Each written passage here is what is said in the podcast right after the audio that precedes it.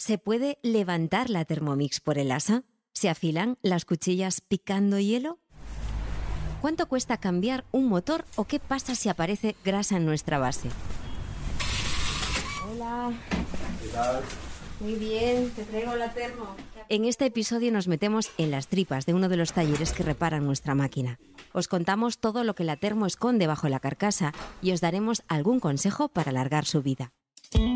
Estás en Velocidad Cuchara. Bienvenidas, bienvenidos a En el Sanatorio. Rosa Ardá. Juanjo de Gnomis, em, gracias por eh, dejarnos entrar en este sanatorio de máquinas. ¿Cómo estás? Muy bien, ¿tú qué tal? Bien. ¿Cuántos años exactamente eh, llevas eh, arreglando Thermomixes? Pues eh, llevo 18 años, que este lunes cumplo 39 años. Estuve 13 años trabajando en el servicio técnico oficial de la empresa se llama Forber, en este caso el, el, producto se llama Thermomix y estuve allí 13 años y ya por mi cuenta pues llevo como otros 5 años, entonces pues son 18 años que ya pues es sota caballo rey ya para mí. ¿Tú eres de los que arregla y cocina o solo arregla Thermomixes? Pues mira, eh, principalmente las arreglo y cocinar, aprendí a cocinar gracias a, a Thermomix cuando nació mi peque Emma para poder hacer los purés porque no tenía ni idea, no sabía hacer un huevo frito ni hacer nada. Y gracias a usar eh, Thermomix, pues a día de hoy siempre cocino principalmente con Thermomix, pero soy también capaz de poder cocinar sin O sea que eres el Thermomix. cliente Thermomix también. Sí, sí, sí. ¿Cuáles son las cosas que tenemos que hacer para estirar la vida de la termo? La, el, la principal parte del mantenimiento está más en el vaso. El vaso al final está preparado para ser totalmente estanco, tanto por abajo como por arriba.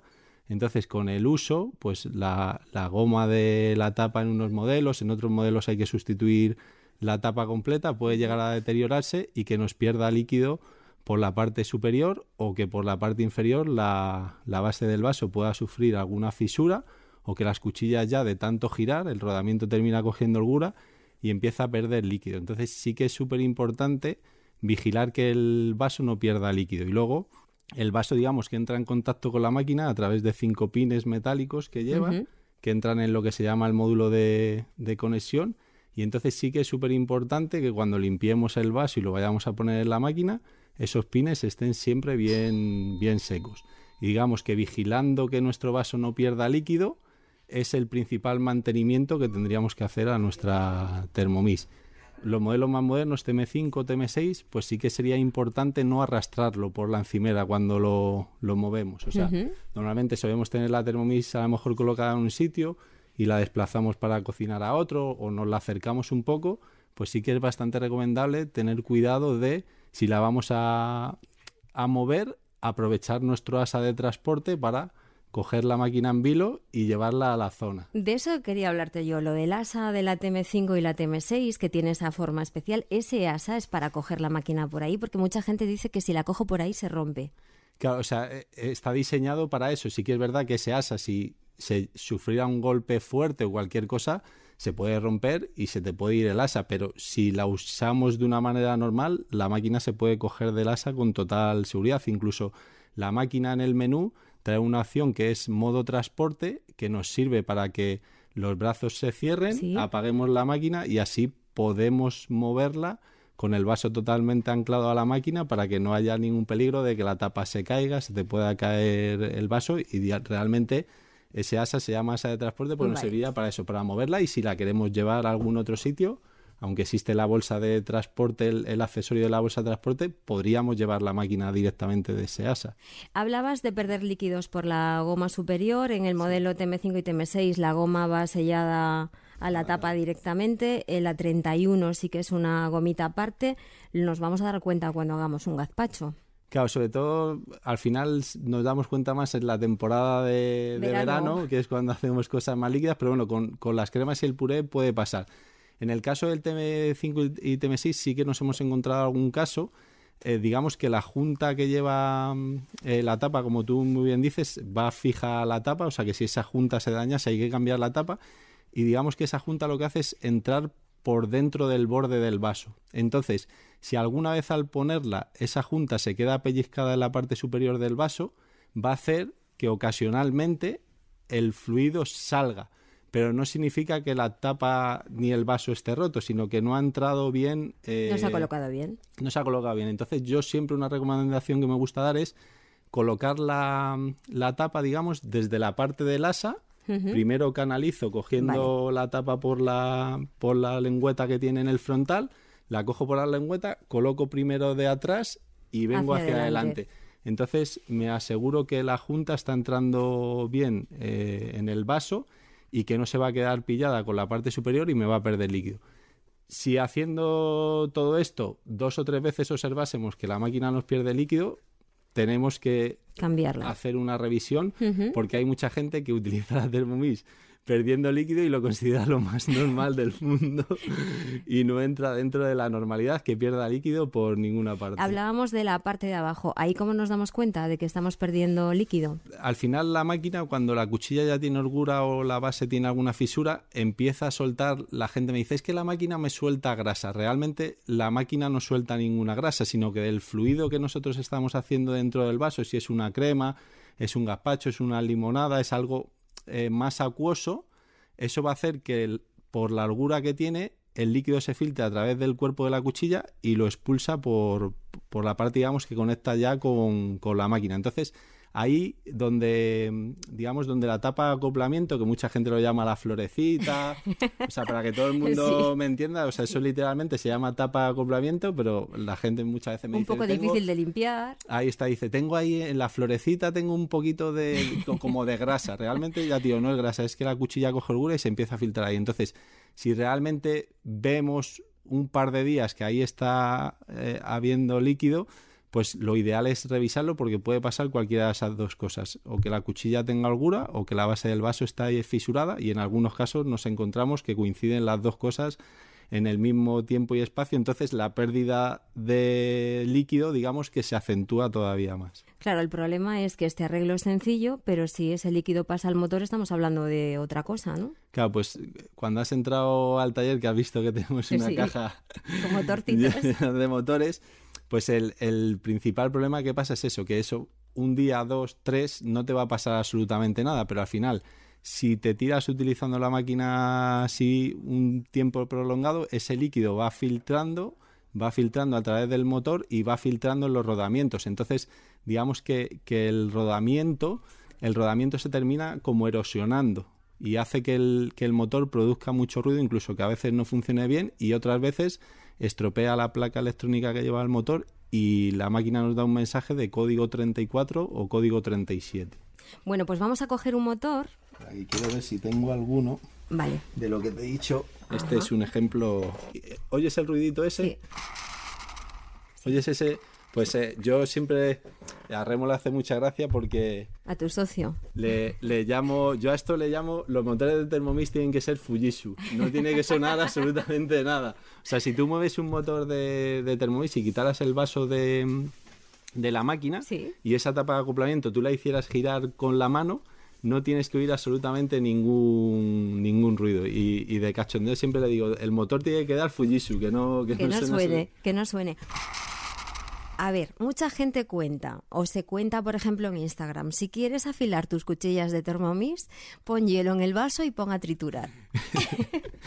Eso es algo temeroso que me, o sea, me, horroriza, o sea, lo llevo oyendo de toda la vida, o sea, llevo he estado 13 años en la casa oficial y todo el tiempo que llevo, y eso es una leyenda urbana, que, que, va a morir, o sea, eso no va a morir nunca, eso se va a quedar por los siglos de los O sea, yo siempre he pensado, digo, cómo eh, al ser humano nos puede entrar en la cabeza que el hielo va a afilar el... O sea, sí que a lo mejor si pica hielo, pues eh, sí que a lo mejor alguna impureza, algún restito de una hebrita de algo, pues al picar el hielo se pueda quitar, pero coger filo como tal, no. Y realmente la cuchilla de, de Thermomix no está diseñada con un filo de un cuchillo que lo miras y ya te cortas.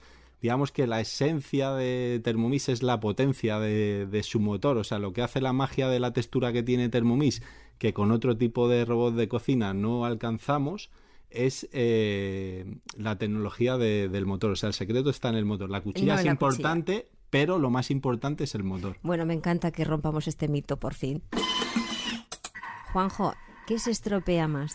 ¿La 31, la 5 o la 6? Pues no hay un modelo que falle más que otro, sino que cada modelo pues tiene unos patrones de fallo que se repiten con bastante frecuencia y es lo que más trabajamos en el día a día. Sí que es verdad que, por ejemplo, el TM6, como, como es un aparato que todavía muchos de ellos están en garantía, pues hemos reparado algunos, pero no tantos. Pero sí que es verdad que, el TM6, yo como, esto ya te lo digo como usuario, no tanto como técnico, sí que es verdad que, es eh, un aparato que es bastante bueno y resistente.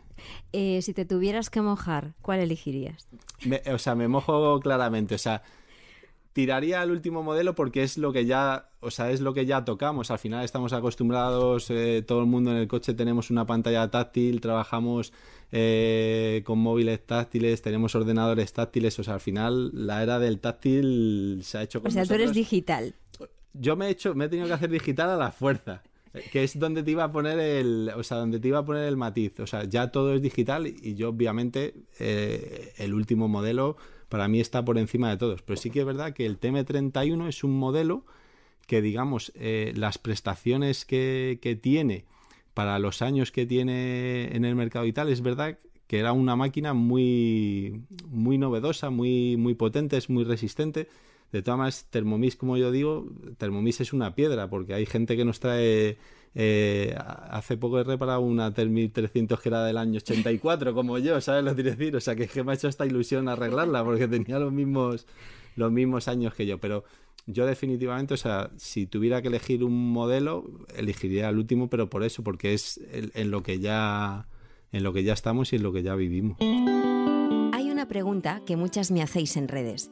No me puedo permitir una máquina nueva, pero quiero tener una Thermomix. ¿A quién se la compro de segunda mano o a quién se la compro nueva?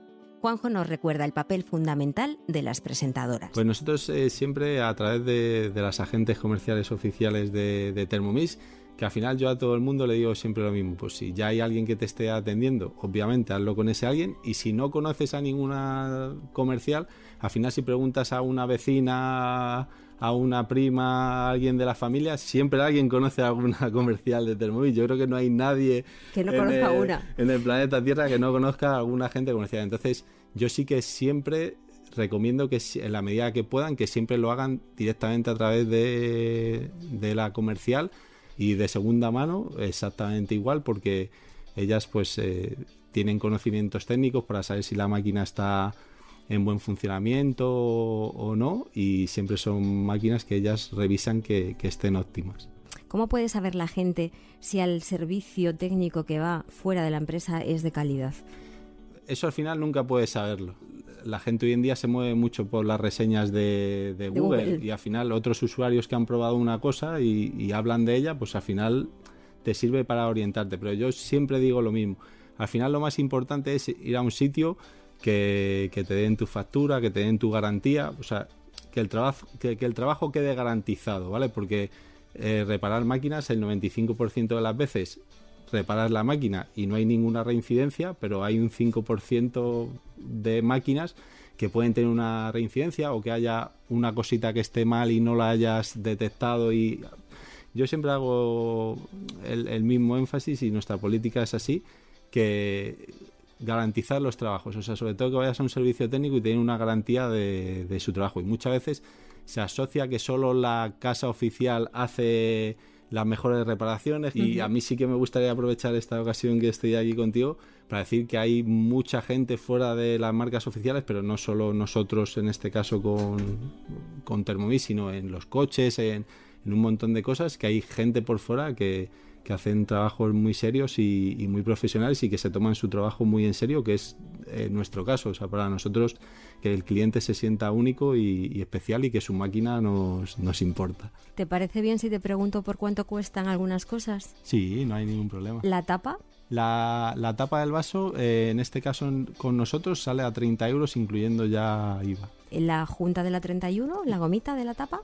La goma de la tapa esa sale en 15 euros ya con IVA cambiar la parte de abajo, las cuchillas y demás? Eh, las cuchillas, las que nosotros eh, trabajamos, salen a 50 euros y la base del vaso saldría en 15. ¿Y si ya me he cargado el motor? pues si te has cargado el motor, ahí la gente se suele llevar un disgusto bastante grande, pero bueno, tiene, tiene remedio. Con nosotros esa reparación, incluyendo IVA, mano de obra y todo, saldrían 120 euros. Bueno, me parece, con lo que cuesta la máquina, me parece hasta barato.